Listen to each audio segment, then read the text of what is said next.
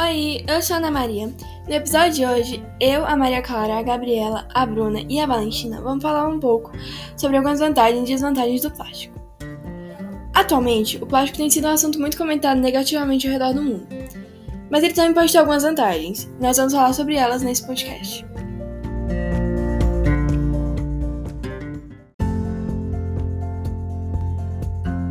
O plástico e microplástico estão em diversos lugares do nosso dia a dia, como nas cadeiras, mesas, garrafas de água, escovas de dente e até mesmo no celular. Nós vemos muitas pessoas falando negativamente do plástico que deveríamos parar de estar no nosso dia a dia. Em termos, ele tem sua parte ruim, como a contaminação da água, que resulta na extinção de diversos animais marinhos, assim como ele também pode afetar o solo, prejudicando soluções práticas.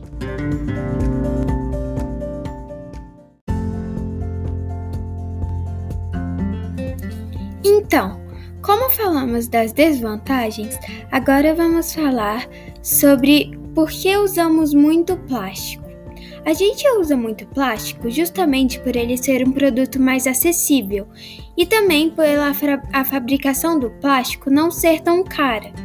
E um fator muito importante também é que o plástico está presente na fabricação de diversos materiais hospitalares e entre outros.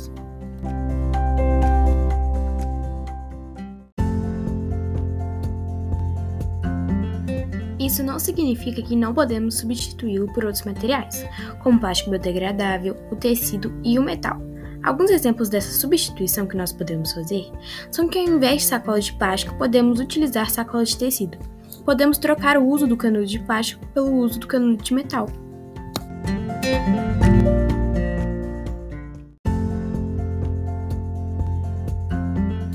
Outra solução seriam as campanhas educativas que ensinam desde cedo que devemos ter cuidado tanto com a quantidade como com o modo de descartar os resíduos que produzimos.